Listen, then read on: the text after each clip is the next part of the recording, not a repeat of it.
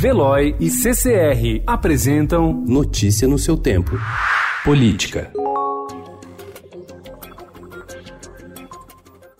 Deputados do bloco conhecido como Centrão retomaram a ofensiva para liberar a abertura de cassinos no país. O presidente Jair Bolsonaro chegou a ser consultado para saber se o governo apoiaria um projeto com esse teor, mas não deu resposta definitiva. Bolsonaro disse aos interlocutores que antes seria preciso consultar a bancada evangélica. O grupo é contra o projeto, mas já admite discutir uma alternativa.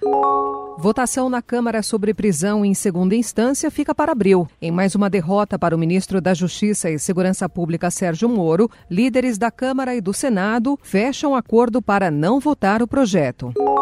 O ministro da Economia Paulo Guedes foi alvo de críticas ontem após dizer que as pessoas não deveriam se assustar se alguém defendesse o AI-5 no caso de radicalização de manifestações de rua. O presidente do STF, Dias Toffoli, o presidente da Câmara dos Deputados, Rodrigo Maia, líderes partidários e a oposição criticaram a menção à ditadura militar. Horas depois, Guedes baixou o tom e defendeu que se pratique uma democracia responsável no país. I think we should practice responsibly democracy. Do you know how to play democracy?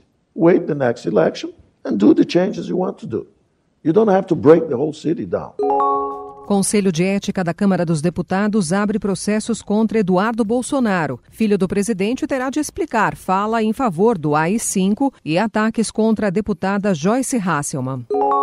O Tribunal Regional Federal da Quarta Região, a segunda instância da Operação Lava Jato de Curitiba, decide hoje se anula a sentença do ex-presidente Lula no caso do sítio de Atibaia ou se mantém a condenação de 12 anos e 11 meses de prisão. A apelação criminal do ex-presidente contesta a sentença da 13ª Vara Federal de Curitiba e pede a nulidade do processo. Nele, Lula foi condenado por corrupção e lavagem de dinheiro por receber propinas da Odebrecht e da OAS em reformas do sítio de Atibaia. Será a primeira vez que o TRF4 vai julgar um caso da Lava Jato com a nova regra do STF. Notícia no seu tempo. Oferecimento de Veloy. Piscou, passou.